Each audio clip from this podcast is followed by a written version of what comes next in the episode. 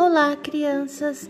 A história de hoje é uma fábula: O Lobo e o Cordeiro.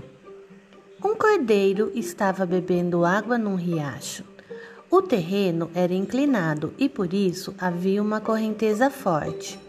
Quando ele levantou a cabeça, avistou um lobo também bebendo da água. Como é que você tem coragem de sujar a água que eu bebo? disse o lobo que estava alguns dias sem comer e procurava algum animal apetitoso para matar a fome. Senhor, respondeu o cordeiro, não precisa ficar com raiva, porque eu não estou sujando nada. Bebo aqui uns vinte passos mais abaixo. É impossível acontecer o que o senhor está falando.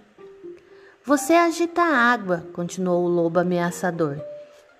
E sei que você andou falando mal de mim no ano passado. Não pode, respondeu o cordeiro. No ano passado eu ainda nem tinha nascido. O lobo pensou um pouco e disse: Se não foi você, foi seu irmão, o que dá no mesmo. Eu não tenho irmão, disse o cordeiro. Sou filho único.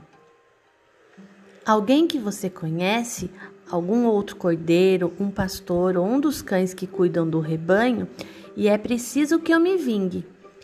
Então, ali, dentro do riacho, no fundo da floresta, o lobo saltou sobre o cordeiro, agarrou-o com os dentes e o levou para comer num lugar mais sossegado. Moral da história: o mais forte sempre vai ter mais razão. Um beijo, até a semana que vem. Tchau!